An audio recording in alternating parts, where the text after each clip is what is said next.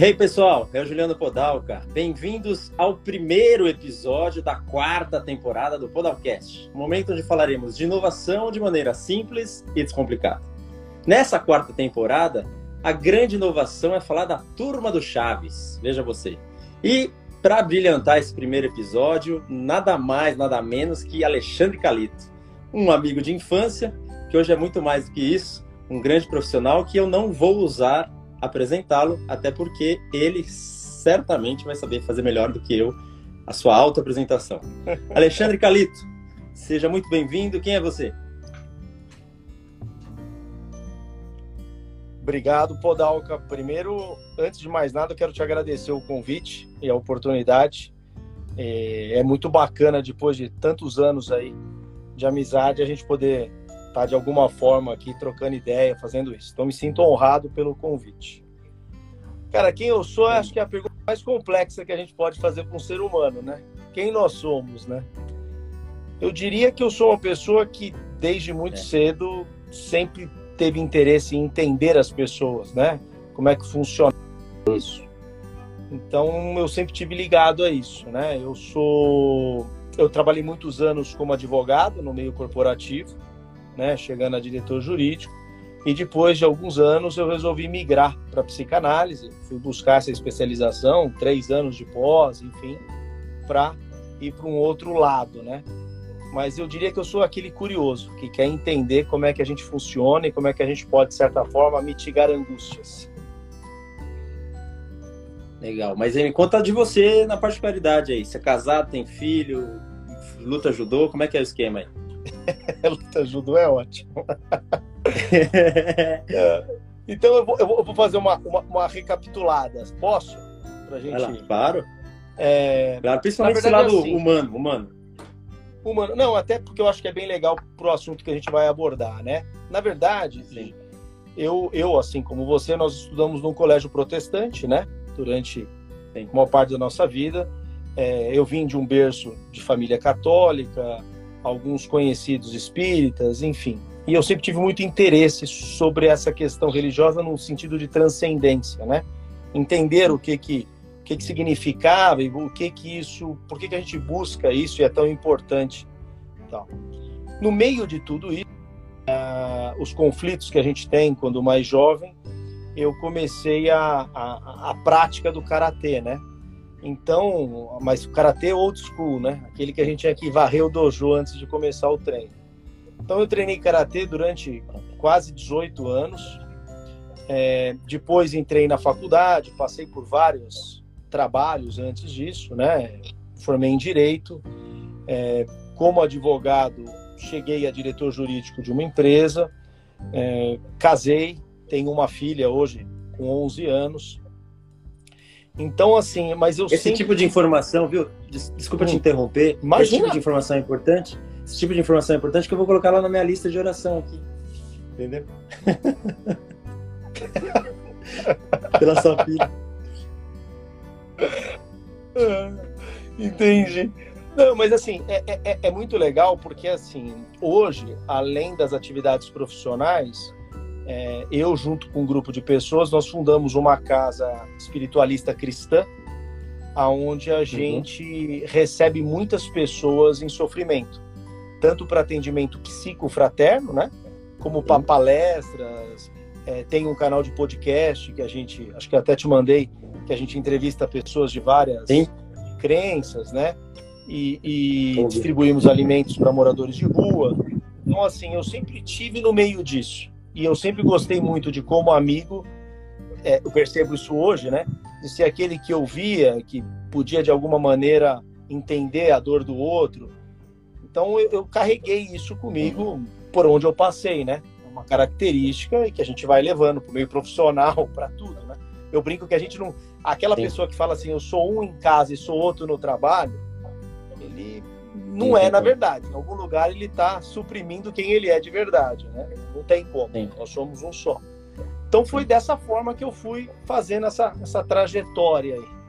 Diria é. até que, como você brincou aí do, do karatê, o karatê eu diria que me trouxe autocontrole, o direito me ensinou a lidar com conflitos, a psicanálise a entender angústias, né? E a fraternidade que eu faço parte a, a, a, evidenciar cada vez mais a compreensão do sofrimento alheio, né, da dificuldade alheia. Então, todos todos agregaram muito e as amizades como você e tantas outras que sempre me ensinaram muito. Eu sou muito grato a isso, de coração. Legal, muito bom. Beleza. Entrando no nosso assunto aqui, é, eu acho que já falei um pouco para você. Eu sempre quis aí, sempre consegui, né, conciliar no meu dia a dia, na minha gestão, é, coisas da turma do Chaves, né? Então eu, eu pedia para minha equipe fazer alguma coisa e aí passava lá, sei lá, é, 10 dias nada da entrega, né? Que negócio que, meu Deus, como é que eu vou? O negócio não anda. E eu pegava e falava assim, não, seu barriga, tô aqui cobrando aluguel, né? Podia estar tá matando, roubando, mas tô aqui pedindo, né? Falei, e aí, vamos entregar esse negócio ou não? E assim por diante, cara. Não quero dar mais spoiler do que o seu barriga aqui, mas eh, várias coisas da turma do Chaves me, me ajudam no dia a dia aí de, de, de comportamento humano e que de maneira divertida e cômica acaba ajudando nesse tipo de gestão, né, no dia a dia das pessoas. Então eu queria escrever um livro, tal, mas falei, bom, eu tenho um canal de podcast aqui sobre inovação, eu vou inovar falando da turma do Chaves e quem sabe, sei lá, um dia isso se transforma num livro, alguma coisa assim. Muito preocupado também com, com, com a, a, o, a, os direitos autorais, né, do, do Chaves, que já são em briga, e nem o SBT consegue mais passar o seriado por questões de briga da família e tal. Eu falei, vamos fazer o um negócio acontecer aqui, né? quem sabe um dia a gente transforma esse negócio aí num negócio mais estruturado e tal. E aí, pegando aí, eu peguei os 12 personagens principais e cada um deles destaquei uma característica, digamos que não tão boa característica, vai uma característica mais negativa, digamos assim. E a primeira personagem é a Pops, né? Conta tudo pra sua mãe, Kiko! E, e, dentro da característica disso, né, de várias que a gente pode citar, mas uma que eu separei aí foi a tal da mimada. E aí, quando eu compartilhei a ideia com você, você topou, falou: não, legal, gostei da mimada, vamos falar um pouco sobre isso. Então, como lidar com pessoas mimadas? O que, que você me diz? Bom, é, existe. Eu, eu acho que antes da gente pensar em como lidar com elas, a gente tem que uhum. pensar por que, elas existem não é? Da onde sai? Uhum. Hoje, e, e, hoje é muito comum, né? Ah, essa, essa geração é narcisista, né? É, uhum. Olha para o próprio umbigo, é mimada, é isso. A gente Sim. tem que entender um pouquinho o contexto histórico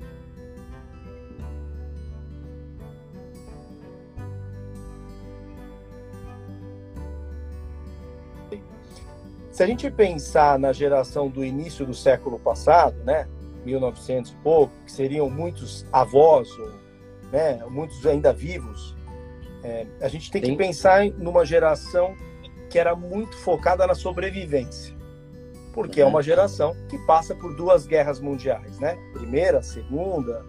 É, as guerras naquela época tinham muitos problemas de, de fornecimento do básico então, é, é uma geração muito focada assim: se eu sobreviver, se eu conseguir botar um prato de comida na mesa, tá ótimo, né? E nem se preocupava tanto, muitas vezes, com adquirir, né? Inclusive, a gente que vem de uma colonização italiana forte aqui, né? Muitos descendentes de italianos, é, a gente Sim. pode lembrar que muitos dos sobrenomes, dos sobrenomes estavam ligados à profissão, né? A pessoa vinha com Sim. ofício. Depois, uhum. nós temos a geração seguinte, que é uma geração pós-guerra. Talvez fosse, sei lá, geração hoje com 70, 60 e poucos anos, né? Que ela, ela já vem depois da guerra e como ela vê a privação dos, dos antepassados, ela pensa assim: eu tenho que adquirir, porque eu não sei se vai faltar lá na frente. Então é uma geração uhum. muito focada no bem-estar material, né? É, a gente você deve ter ouvido isso dos seus pais e todo mundo assim, ah, tem que comprar uma casa, ter o teto, né? Depois o carro. Casa própria. É uma, uma, uma sequência, né? De, de, de construção. Depois vem os filhos, é, que seria talvez a nossa geração, hoje entre os 40 e 55, por aí, uhum. que é uma geração muito preocupada em manter o legado, né? Uma pressão grande inclusive para honrar o que eles fizeram, fazer melhor, né? Traz esse peso, muitas vezes fica preocupado em escolher a profissão pensando nesse nessa, nesse bem-estar, em atender a expectativa. Então eu uhum. até brinco que é a geração dos neuróticos. A Sim. gente traz um monte de neurose, né? Você com uhum. três crianças, então é um leque enorme, né? É isso aí.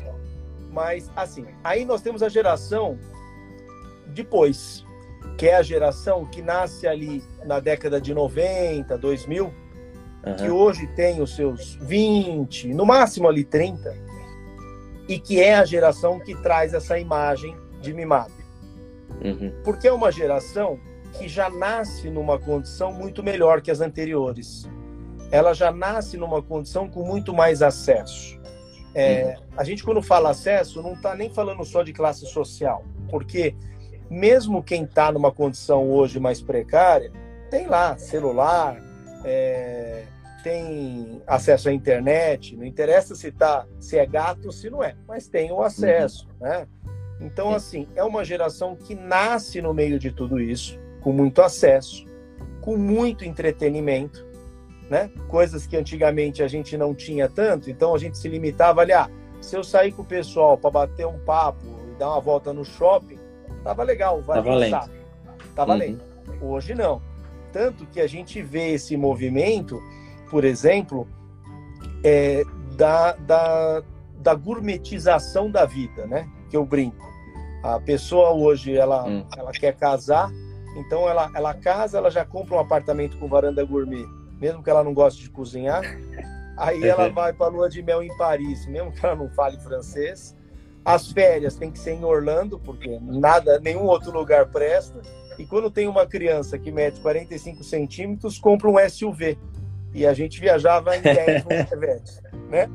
Então, essa padronização da, da felicidade, essa ideia, traz isso. E essa geração, ela realmente não está acostumada a se frustrar e nem a esperar. Uhum. Coisas que nós tínhamos que lidar, essa geração atual não tem. Então, você queria comer uma comida X, você tinha que esperar, uhum. abrir o restaurante, ver quando dava para ir lá. Hoje você pede no iFood. Restaurante era luxo, né? Exato, exato. E hoje você. Até a gente estava brincando do, do, dos seus filhos, mas veja, a gente esperava o capítulo da série ou do filme, às vezes uma semana, e se você perdia naquele horário, você ficava rezando para reprisar um dia.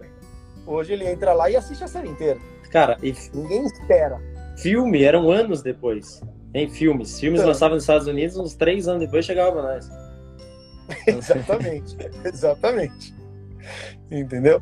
Então, assim, é uma geração que não espera. Então, eu te diria que a vida, as facilidades da vida, é, foram criando essas pessoas mais mimadas, né? Uhum. E, e, e, muito disso tem a ver, nós como pais, e tantos outros talvez que estejam nos ouvindo aqui que sejam pais, podem se reconhecer em algumas situações, né? É, quando a gente tem uma ideia errada de que os nossos filhos não podem se frustrar, nem sofrer e nem ter tédio, ou seja, eu uhum. tenho que prover o tempo todo essa, esse bem-estar, né? É, eu tiro a capacidade deles de lidar com as frustrações. Então, uhum. a maioria dos pais hoje pensa assim: eu trabalho muito, então eu tenho que dar muito né? Eu não quero briga porque eu estou cansado, então eu sou mais né? Enquanto ele está num mundo lá virtual, ele não está me dando trabalho. Veja, eu, tô, eu criei uma fábrica Exato. de pessoas mimadas. Então, eu diria que o nascimento dele está muito hum. nessa situação. Sim. Assim, deixa eu te falar uma coisa. É, é óbvio que tudo que você falou é, é, é isso aí. Mas a gente também não pode deixar de, de falar aqui que também pessoas mais velhas, né, de outras gerações, têm características de, de mimado. Inclusive, quando eu postei ontem um storytelling lá sobre a Pops, né, falando de algumas características de uma pessoa mimada, eu até brinquei e falei, ó, eu me vi em algumas coisas aí, entendeu? É, não sou mimado, não, né, mas tenho várias características. Você fala assim, ó, eu, ou até ações, né? Às vezes a gente age, né? Porque a gente está nesse ambiente e assim como a gente vê essa geração que você citou, é, agindo dessa maneira, acaba influenciando a gente de alguma maneira e a gente acaba sendo também, né? A gente também quer ter um SUV, a gente também quer ir para Paris, né? E às vezes não, não, eu não sei falar francês até hoje, né? Já tentei umas duas vezes e não consegui ainda. Mas é que, é, que, é que, o que eu acho que muda, Rodalca, muito, é que assim, quando a gente pensa, por exemplo, em, em frustração, ninguém quer se frustrar. Frustrar não é algo legal, a gente não hum. quer. É, porém, o que eu Sim. digo é que, assim, até pela experiência de consultório, é que as gerações anteriores lidam melhor com a frustração. Então você uhum. se frustra e você fica chateado, mas você, aquilo não te paralisa. E você, por Entendi. exemplo, não pede as contas na empresa porque você uhum. se frustrou ou porque o seu chefe te contrariou em algo ou te uhum. criticou. Você fala, não, preciso amanhã. Sim. Há uma geração mais jovem que tem uma dificuldade maior em lidar com isso. Então, lógico que você tem em todas Sim. as faixas etárias, né? Mas está muito ligado à nossa construção enquanto pessoa, né? Então, até quando você fala assim, como lidar com o mimado, né? É, eu, eu, brincaria isso. com você aqui que a primeira coisa é falar para ele, procura análise. Vai fazer terapia deixar de ser mimado. Faz um merchan já, então. Mas o merchan, é, exatamente, eu já estou fazendo. Mas assim, o que acontece é que assim, nós temos é, é, uma, uma grande dificuldade pelo seguinte: o, o, esse, esse jovem mais mimado, com menos experiência, ele entra no mercado de trabalho. E ele entra muitas vezes com um currículo muito melhor do que os anteriores com 60, 70 anos. Eu atendo jovens que estudam nos colégios considerados de elite, né? É, uhum. O currículo de um jovem com 17 anos é inacreditável. Fala três, quatro línguas, já teve acesso a aulas de economia, matemática financeira, coisas que a gente muitas vezes ia adquirir isso numa pós-graduação e olhe lá, né? O MBA, enfim. Já está no então, mercado de ações, já está investindo, né? Já. já por isso que nasce a maioria das startups nos jovens, porque ele já traz essa facilidade, né? Principalmente a facilidade digital, que a gente muitas vezes tem essa, essa dificuldade de adaptação. Então, o que acontece é o seguinte: ele entra no mercado sabendo do currículo dele. Uhum. Então, ele tem um currículo maravilhoso. Porém, ele não tem a mesma inteligência emocional, porque ele ainda não passou por aquilo.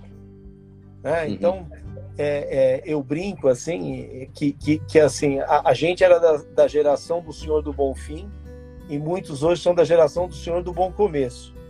Ele, ele entra na empresa, ele já quer o salário do CEO e o, o horário do diretor, né? E, e galgar isso é muito aí, difícil. Aí porque o der, né? e aí se não der, porque ele tem uma dificuldade em aceitar a, a, o que lhe é imposto. Então ele não aceita, por exemplo, ele tem uma dificuldade grande com normas.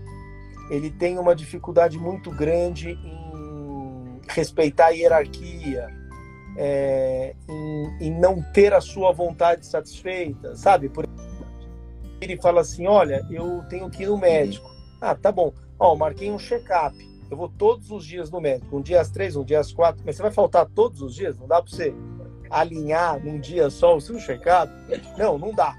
Entendeu? Uhum. Então, ele, ele não entende isso. E ele está sempre, o mimado, comparando. Ele acha que tem que. que o outro não o entende. Então, uhum. na verdade, ele muitas vezes ele se comporta de uma forma não muito palatável no mercado de trabalho, mas muito por conta dessa dificuldade. E, e, e aí é o que eu acho que é fundamental é a gente pensar, poxa, se eu sei que essas, essas condições, às vezes, muito facilitadoras na educação dos filhos, vai, na verdade, castrar as possibilidades dele, eu tenho que refletir na origem como equilibrar isso, né? Porque o mercado de trabalho, uhum. ele não tem essa preocupação. Principalmente hoje. Né? Hoje. Aí aumenta a responsabilidade dos pais, né? Total. Eu acho que total. Pode parecer clichê, mas eu acho que passa é. muito por aí. E os pais hoje em dia não estão nem aí, né? Os pais estão querendo ser felizes, estão querendo curtir a vida, né? E isso, isso que você está falando de ser feliz é, é, uma outra questão também da sociedade contemporânea, né? A gente vive numa sociedade hedonista, ou seja, o prazer acima de tudo. Hum. Uh, as pessoas, inclusive, se vende uma ideia que isso vale para todas as áreas, de que a gente não pode ficar triste. Uhum. Então veja, você tá triste, o que que você faz? Você liga um 10, 200 streamings que você tem você toma remédio, então você evita questões que são naturais da humanidade, né? Você evita o luto, você importante, né? É, porque assim, se você não vivencia, na verdade, as fases de certos momentos da vida, as fases do luto, é, acho que todo mundo passou por algum aqui, sabe o quanto é difícil, mas se você não vivencia isso, você não tem esse fortalecimento, esse amadurecimento emocional. Isso faz parte da vida humana, né? Então, é, eu tenho um rompimento de namoro, é, eu, não, eu não nem processo isso. Eu entro, sei lá, num aplicativo e vou pro próximo. Então, eu tô sempre emendando uma coisa na outra. Eu não posso ficar triste. E para complicar esse meio campo todo, é, às vezes, em vez de chamar alguém de mimado, chegar e falar, olha, você só é mimado. Você tem que uhum. amadurecer, por exemplo, né? Acordar. Pra, a gente tem aqueles bilhões de diagnósticos que a psiquiatria cria na década de 80 e que a gente incorporou. Então hoje não tem mais a criança que é mal educada. A criança tem TDAH. A criança... É, é bem bonito. É é bem legal. Então, porque você, você camufla. A, o, é. o grande problema disso é que você tira a responsabilidade do indivíduo de fazer as próprias escolhas e de estar no controle da própria vida e você transfere isso para um, um diagnóstico. Então, ele, o jovem, ou o adulto, ou qualquer um, pensa assim: então eu não tenho escolha. Eu sou isso. Eu sou um diagnóstico. Uhum. E não eu estou Coloca passando por né? uma fase. Exato. Eu, então, eu acho que eu devo ter tido um monte de coisa disso aí. Viu? Se você se você lembrar da minha mãe, eu acho que aqueles copos que ela jogava em mim, que ela tinha na mão, ela tirava. Ele, ela expulsou tudo isso aí de mim. eu, eu, brinco, eu brinco que o, o, o, meu, o meu antidepressivo era a havaiana da minha mãe, né? Voava que é uma beleza, né? Já virava, eu só, nunca me bateu, mas assim, ela levantava, você já falava, opa, alguma é. coisa vem. Mas é muito disso, a gente brinca, mas a gente passa por isso. E o que eu acho que é importante é porque, assim, quando a gente pensa tanto no mercado de trabalho, mas na vida afetiva, tudo isso, é, quanto mais é, preso em diagnósticos e quanto mais dificuldade você tiver de adaptação, mais angustiado você vive. Então, se a gente pensar em qualidade de vida, é, é, né? Porque assim, a, a, o, o, grande, não sei se você leu aquele livro Sapiens, ele, ele tem uma aquele Não. ele tem uma sacada é o Yoval, né? Ele tem uma, uma sacada fantástica. Ele diz assim: a, a grande sacada da humanidade que faz a humanidade subir rapidamente na escala evolutiva é não só a capacidade de adaptação, como de comunicação e ele até acrescenta a agricultura, né? O plantio também faz com que a gente evolua. Mas veja, a gente cada vez mais se comunica menos com qualidade. Né? Às vezes as pessoas não ligam, não, não conversam em casa. Por quê? Porque estão ligados nisso. Né? Eu tenho que estar tá fazendo, assistindo a série, fazendo isso, fazendo aquilo. Então a comunicação empobreceu um pouco de certa forma, apesar de ter mais acesso à informação, né? E a gente tem esse poder de adaptação que é a grande sacada do ser humano sendo retirado. Né? Quantas vezes a gente, né? É, é, até interessante porque a gente estudou junto, a gente pode falar. lembra quando a gente ia, por exemplo, em grupos diferentes, né? Tinha o grupo lá do pessoal do heavy metal, uhum. o grupo de não sei das quantas, a uhum. gente se adaptava, né? Não, beleza, esse claro. grupo é o nosso. E isso hoje você não vê mais, essa adaptação ficou muito difícil. Legal. E aí, se a gente for aí um pouquinho para o mundo corporativo mesmo, né? Pode ser que as pessoas é, venham a lidar, por exemplo, com um chefe mimado. O que, que eu faço para lidar com um chefe mimado? Então, a, a, primeira coisa é entender a posição do outro. Uhum. Eu diria que. Porque gente... ele é assim? É isso? Ou, ou, ou porque ele é meu chefe, eu preciso entender a posição dele? Não, eu, eu, eu, digo assim: a gente tem que saber o lugar que a gente ocupa perante o outro. Então, uhum. quando a gente fala no meio corporativo, é, não quer dizer que o chefe seja mais capaz do que um cargo abaixo. Às vezes, aquele funcionário numa função inferior, ele tem até mais capacidade. Porém, Sim quem não respeita a hierarquia dificilmente cresce na empresa. Para a gente crescer, a gente tem que entender o lugar que cada um ocupa. Eu, eu, eu, eu digo assim: quando você tem pessoas difíceis para o trato, para o relacionamento, seja o chefe ou quem for, você tem que pensar o seguinte: qual é a minha função? Eu estou desempenhando a minha uhum. função? Quanto melhor eu desempenho a minha função, menos brecha eu dou para o embate ou para a crítica. Então passa muito por isso. Se eu for produtivo dentro daquilo que é a minha função e é o que eu me destino, eu vou estar. Como é que eu vou lidar com o mimado? Evitando conflitos e melhorando a comunicação. Às vezes a comunicação de forma mais serena e mais objetiva gera menos embates. Porque o mimado ele entra muito fácil na briga.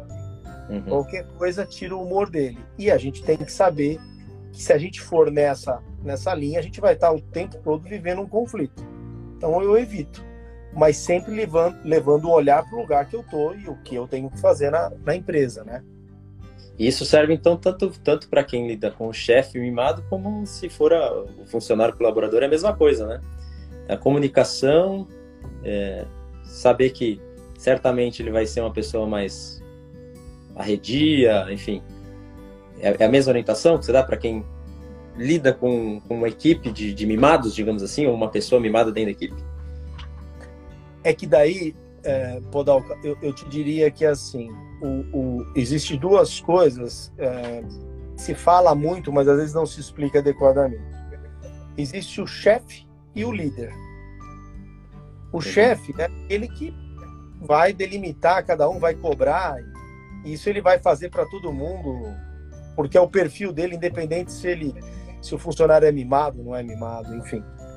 Ah, agora, o líder, esse consegue ter uma produtividade maior da equipe. Mas para ser líder, as pessoas eles acham assim, ah, para ser líder ele tem que ter números, né, de produtividade. Não necessariamente. Resultado. Se ele for um cara que se comunica bem, que sabe reconhecer naquele subordinado, por exemplo, é, a característica dele. Então, sei lá, eu sei que aquele funcionário não responde bem à pressão. Eu sei que aquele outro ele, ele precisa da pressão, ele gosta de ser cobrado, que aquilo motiva. É, aquele que é mais mimado, eu tenho que cobrar, mas tenho que elogiar em seguida, que daí ele ele cresce. Enfim, uhum. eu acho que o líder tem essa função paralela. Ele tem que saber ler a equipe dele e entender como cada um pode render mais. Né? Uhum. Nós temos, na verdade, também uma outra questão. É, existe dentro é, dos altos, do alto escalão, por exemplo, CEO de multinacional, é, pessoas em cargos é, é, altos, né? Enfim, no geral, eles são pessoas geralmente mais pragmáticas. Porque se ele for muito emotivo, ele às vezes não consegue os resultados. Então até se brinca às vezes. O, uhum. A pessoa que é, é, por exemplo, que é CEO é meio psicopata. Não é que ele é psicopata. É que se ele ficar vendo, por exemplo, o emocional de todo mundo, ele, não dirige a empresa. Então Exato. são perfis. Mas eu acho que o líder, ele tem que ser líder. Ele não pode ser só chefe. Uhum. Legal, top o papo aqui é, não sei se você, acho que você nunca acompanhou uma live, né? Você, você não é um, um, um cara audi, com audiência presente aqui no Podalcast. Eu não sou um cara muito chegado em redes sociais, eu admito é... isso. A rede social, inclusive, eu posto e às vezes eu nem vejo. Depois. Ou school total, entendeu? É, gente, você falou é. que a gente estudou junto, mas acho que você tem 10 anos a mais que eu, não tem? Não, senhor. É que eu não, é que eu não fiz tantas incisões cirúrgicas como o senhor, entendeu? É, que nada, isso aqui é filtro. Filtra, né? é. É, então, e aí, eu tô te falando isso pelo seguinte: a gente faz, é, gosta de fazer live é, dinâmica e, e, e, da tentativa de ser o mais rápido possível para não. Né, eu, eu, particularmente, eu, eu, falo isso porque eu, particularmente, não curto ficar uma hora, uma hora e pouco ouvindo as pessoas falando, mesmo que o tema seja interessante, eu gosto de coisas curtas e rápidas, que eles, é, aquele tipo de coisa que eu pego o assunto e fico mastigando, né? Então, acho que você já colocou várias coisas aqui que certamente eu e quem for ver isso aqui vai ter que ficar mastigando esse assunto depois para realmente entender os princípios que você colocou. E como eu venho falando muito de inovação e tal, é, é, e eu falei que a inovação é falar sobre a turma do Chaves, mas dentro do, do cenário aí é, da organização, né, quando a gente fala de inovação, a gente fala muito aí de tecnologia, de coisas novas, né, de, de, coisa que você falou aí que você na, na fim de rede social, que é uma das maneiras de, de inovação hoje em dia, é, mas nada funciona na inovação, né, com inovação, se você não envolver as pessoas. Então, hoje em dia, né, é, eu estou trabalhando inclusive com, com, com, essa questão de tecnologia muito forte na minha vida hoje, só que nada sai sem as pessoas. Né? E, e o quão. É, é, não é divertida a palavra, eu acho divertido, acho que pela minha maturidade um pouco hoje em dia, né? Mas no passado certamente ficaria muito mais irritado. Mas o quão divertido é ver as pessoas sofrendo, padecendo é, com essas, esse tipo de característica né, do mimado, ou, ou, com essa falta de comunicação que você falou, é, e aí isso acaba influenciando nas ações inovadoras, né? Então, hoje em dia, como a gente já falou aqui, você falou das startups. Startup surge com pessoas mais jovens, mas aí ela, ele contrata uma pessoa mais velha para fazer parte do time, e aí não tem todo o background para lidar na gestão dessa pessoa. A, a pessoa também não está preparada para lidar com um chefe mais novo, mais hiperativo. Né? Então, esse mundo interpessoal que eu queria trazer muito para essa última temporada aqui, essa, essa quarta temporada, é, para falar que não basta a gente trazer tecnologia por si só, né, para as inovações hoje em dia, e ignorar o ser humano, porque o ser humano ele sempre vai existir. Quando ele não existir mais, é que Jesus voltou. E... eu, eu, vou até acrescentar um, um negócio que favor. Falando, que é muito interessante. É, eu, eu, tive há uns anos atrás num, num evento na USP, onde tinham vários é, profissionais de áreas diversas, né? Desde a uhum. filosofia, administração, economia, era um, um, seminário. É, e eles estavam falando sobre a perspectiva do mercado de trabalho futuro. Né? Uhum. Exatamente o que você está falando. A, a, inserção da tecnologia, que traz é, novas profissões a cada, a cada momento. Veja, há cinco anos atrás a gente não tinha o, o profissional do marketing digital ou das redes sociais. E hoje uhum. você tem profissionais para vender isso no mercado, né? É, e tem outras coisas que vão desaparecendo, né? Porque, por exemplo, antigamente é, ninguém pegava táxi, era muito caro. E hoje quase ninguém fica no ponto de ônibus para esperar, pega o Uber. Então, a tecnologia traz tudo isso. Porém, Sim. o que eles falaram nessa, nesse encontro é que assim, o jovem nascido no ano 2000 em diante, ele terá ao longo da vida dele até cinco profissões. Porque o mundo uhum. vai mudar mais rápido do que se acompanha. Uhum. Tô te ouvindo. Opa, voltou, né? Então, por exemplo, é, quando eles falam é, é, isso, aquelas ideias que a gente tinha antes, assim, ah, meu filho vai ser médico, vai ser engenheiro, vai ser advogado, o uhum. resto da vida vai por água abaixo. A própria Sim. advocacia, por exemplo, nos Estados Unidos, os grandes escritórios compraram um software que ele analisa os uhum. processos e veja, ele faz o serviço com muito mais precisão do que um corpo jurídico, para você ver. E rapidez. Só que o que, que eles disseram que é o essencial para o lado é, o que, que eles disseram que é fundamental pro, pro lado humano? É justamente uhum. o que você está falando, o poder de adaptação. O ser uhum. humano que melhor se adaptar às mudanças e a novas profissões e a tudo isso, e tiver disposto a isso, ele vai ter mais sucesso na vida, profissionalmente e materialmente, inclusive. Aquele que tiver mais resistências, por exemplo, ah, eu quero ser só isso, e pais que pregam isso, né? olha, você tem que escolher essa, essa profissão pro resto da vida, vão gerar uma dificuldade absurda. Porque o lado humano vai ser muito mais importante do que talvez o currículo que ele tenha hoje. Sim. Boa. Cara, então assim, para a gente finalizar nosso papo aqui, eu sempre falo o seguinte, né? Você já falou algumas coisas aí, mas só para reforçar o conceito.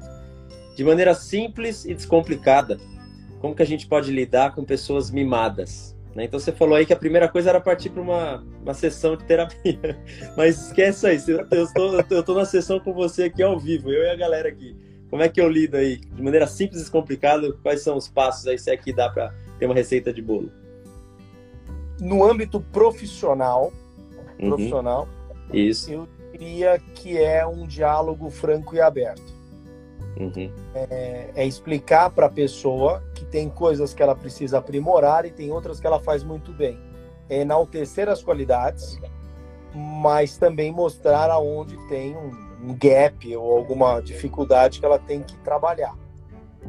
Tá. No âmbito pessoal, eu diria que é mostrar que aquilo não gera frutos. aquilo dificulta uhum. o relacionamento, né? Uhum. Lembrando sempre aquilo que eu te falei, né? Dependendo da posição, todo mundo saber a sua posição. A hierarquia existe para que funcione a engrenagem. É nada mais do que uma organização, né? Uhum. Resumindo, então, conversa, conversa, conversa e conversa, né? É, mas uma conversa produtiva. Claro, e, direta, e aí, franca, né? Isso, porque assim, uma coisa é a gente falar. Falar, uhum. falar, falar. Outra coisa é a gente falar de forma produtiva. É, ter um diálogo produtivo é um diálogo não violento, é um diálogo não acusatório e é um diálogo claro, né, compreensivo, onde você expõe, você escuta. Escuta.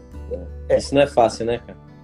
Isso não. não. é fácil. Parece ser simples, né? Falar, ah, é só comunicar, então beleza. O que tem não, de pessoa com dificuldade de comunicação, né, não está escrito, né?